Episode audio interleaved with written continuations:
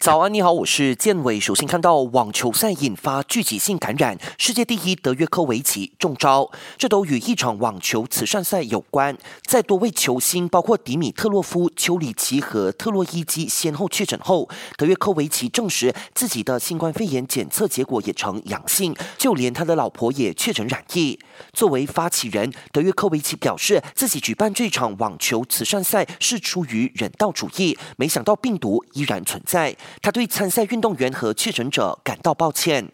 网球赛季刚刚公布，将在八月重新启动，但随着各个具有分量的球星染疫，外界普遍认为网坛重启计划可能要延后了。威廉和佩德罗的合同将在这个月三十号到期，切尔西宣布与两人签订短期合约，让他们可以继续征战英超、英足总杯和欧冠赛事，直到本赛季结束。曼城坏消息，前锋阿圭罗在一场英超较量中伤到膝盖，将会前往巴塞罗那接受治疗，预计需要休息一个月。